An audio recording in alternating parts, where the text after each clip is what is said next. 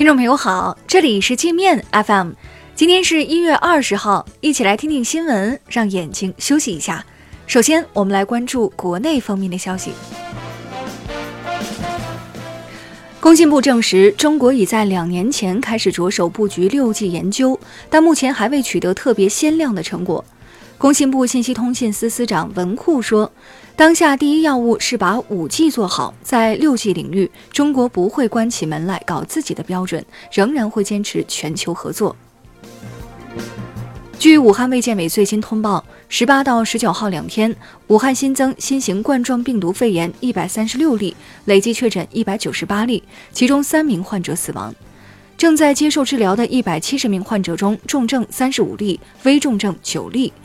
另据北京、广东卫生部门通报，两省市分别确诊两例、一例患者，三人病发前均有武汉旅行史。北京、上海、浙江、深圳、广州等五省市已加强病毒防控措施。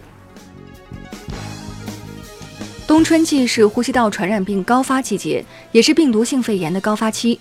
专家提醒公众要注意防寒保暖、室内通风和个人卫生，加强体育锻炼，保持清淡饮食，避免到人群密集场所活动。有咳嗽、喷嚏时戴口罩或用纸巾、衣物遮挡口鼻，以减少病菌传播。出现发热、咳嗽等症状，应及时就近就医。人社部发文鼓励事业单位科研人员离岗创办企业。但在同一事业单位申请离岗创业期限累计不能超过六年，禁止不符合条件的人员违规搭便车吃空饷。今年央视春晚主持人阵容集体亮相，演员佟丽娅、尹颂、张舒悦将在总台参与主持，香港演员胡杏儿也将担任粤港澳大湾区分会场主持人。湖南新晃操场埋尸案凶手杜少平今天被执行死刑。包括杜少平在内的该案多名涉案罪犯，此前曾不服一审判决上诉，被湖南省高院全部驳回。蒋介石铜像再次成为民进党的出气筒。蔡英文胜选不到十天，台当局即将树立在桃园火车站前五十年的一座蒋介石铜像拆除。国民党高层败选后状态颓废，不敢声张。我们接着来把视线转向国际。据俄罗斯金融高官说，金砖国家正在抱团打造一个替代 SWIFT 体系的结算机制，以减少对美元的依赖，防止遭美国卡脖子。俄媒说，依靠美国金融基础设施具有极大的冒险性，美国利用 SWIFT 体系进行政治讹诈，让许多人感到不安。英国两大电信巨头沃达丰和英国电信考虑联合致信首相约翰逊，呼吁允许华为参与该国 5G 网络建设。他们在信中警告说，如果禁止华为的 5G 设备，可能导致英国数字经济停滞不前。德国联邦政府再次与美国唱反调，表示产自中国的无人机没有任何风险。川普政府此前宣布要停飞一个涉及一千多架无人机的项目，称这些无人机有间谍风险。德国政府说，他们在使用中没有发现中国无人机有数据外流的任何证据。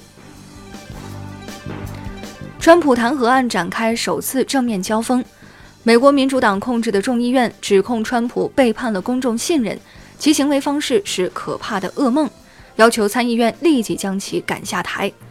川普律师团队回应说，民主党的指控厚颜无耻且非法。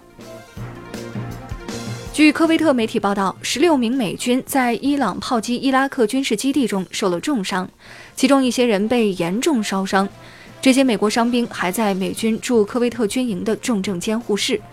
川普为了面子，一直在隐瞒美军受伤的事实。华盛顿邮报曝光，美国州长正在上行下效，模仿川普利用职权中饱私囊。报道称，马里兰州州长利用公共工程炒自己公司的地皮；佛州州长用政府禁毒项目为自己的医疗集团牟利；西弗吉尼亚州州长则直接要求政府部门在他家酒店里消费。内外交困的伊朗正面临新一轮国内政治危机。伊朗最高当局取消了大批改革派议员的竞选资格，此举将再次引发伊朗政坛分裂。